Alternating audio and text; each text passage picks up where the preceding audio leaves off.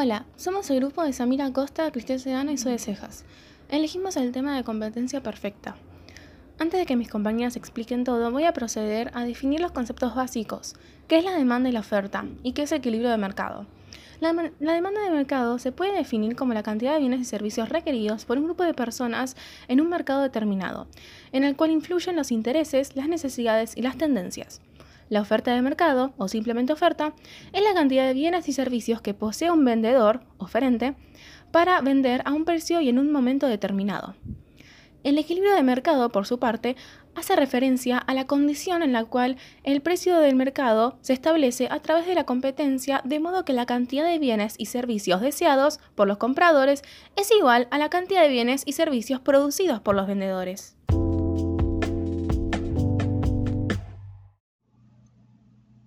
Las características que tiene que cumplir un mercado de competencia perfecta son la atomización, es decir, que existe un número suficiente de compradores y vendedores para que ninguno pueda ejercer una influencia significativa sobre el precio de un determinado bien. La homogeneidad del producto. Para que haya una libre competencia es necesario que el consumidor sea indiferente a comprar el producto de una empresa o de otra. Por lo tanto, los productos tienen que ser homogéneos, satisfacer la misma necesidad o financiación. La transparencia. En los mercados de libre competencia, los agentes económicos conocen los precios de todos los productos y servicios, sus características y la existencia de posibles sustitutos. La libertad de entrada y salida. Ningún agente puede influir en el mercado provocando interferencia alguna de entrada y salida del mercado, que resulte de un acuerdo entre las empresas o los consumidores o bien de la intervención del Estado.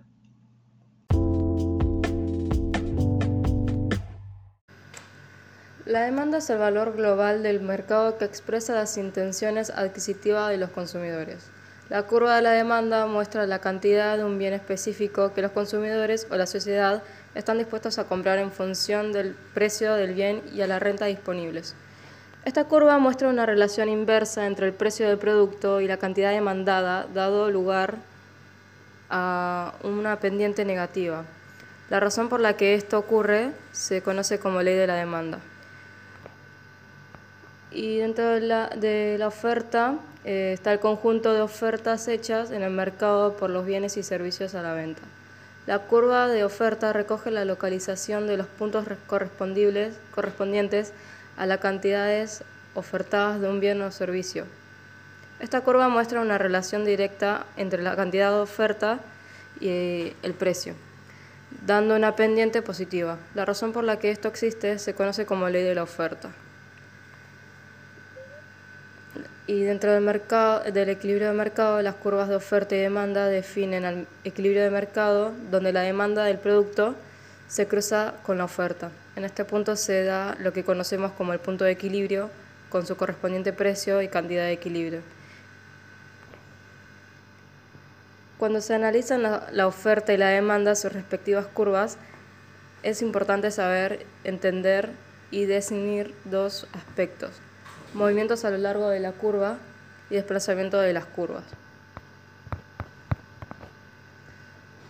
Dentro de la competencia perfecta en un mercado significa que ninguno de los agentes puede influir en el precio del bien o servicio.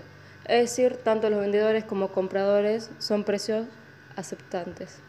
Se trata de un mercado en el que existen una gran cantidad de productores de una mercancía muy homogénea, en donde la curva de demanda es perfectamente elástica y el precio de mercado, o equilibrio, surge de la ley de oferta y demanda. Cuando hablamos de competencia perfecta nos referimos a una situación económica casi ideal y poco probable en la realidad. No obstante, este modelo es muy útil en el estudio de ciertos mercados que pueden acercarse a la competencia perfecta.